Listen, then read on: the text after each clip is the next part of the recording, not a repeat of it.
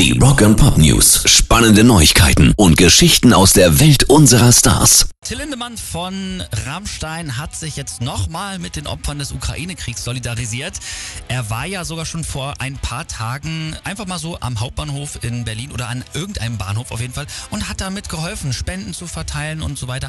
Also schon cool. Jetzt hat er sich aber noch mit dem Erfurter Künstler Marc Jung zusammengetan und einfach nochmal eine Spendenaktion ins Leben gerufen.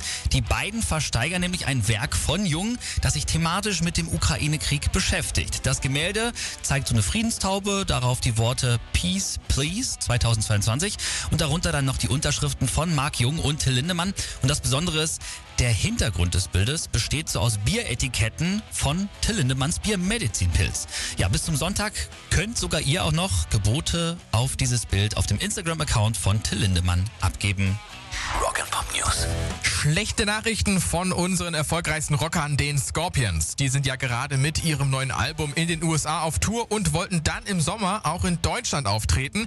Daraus wird jetzt aber nichts. Die Band hat alle sechs Deutschlandkonzerte aufs nächste Jahr verschoben. Offiziell aufgrund der weiterhin bestehenden Pandemie und der damit verbundenen Planungsunsicherheit. Auf jeden Fall schade, weil wir das Konzert in Hannover präsentieren. Für alle, die jetzt schon Tickets haben, keine Panik, die behalten natürlich ihre Gültigkeit und in Hannover sind sie dann am 19. Mai 2023.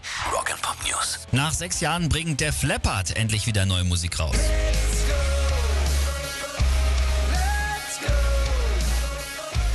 Sogar schon morgen soll eine erste Single rauskommen und damit das neue Album ankündigen. Das soll Diamond Star and Halos heißen und passend dazu gibt es jetzt auch noch eine Homepage im Internet mit der Adresse www.diamondstarsandhalos.com und da läuft so ein Countdown runter, der uns sogar den ganz genauen Zeitpunkt verrät, an dem die neue Single dann rauskommt. Sind wir mal gespannt, wie sich das neue Zeug von Def Leppard so anhören wird.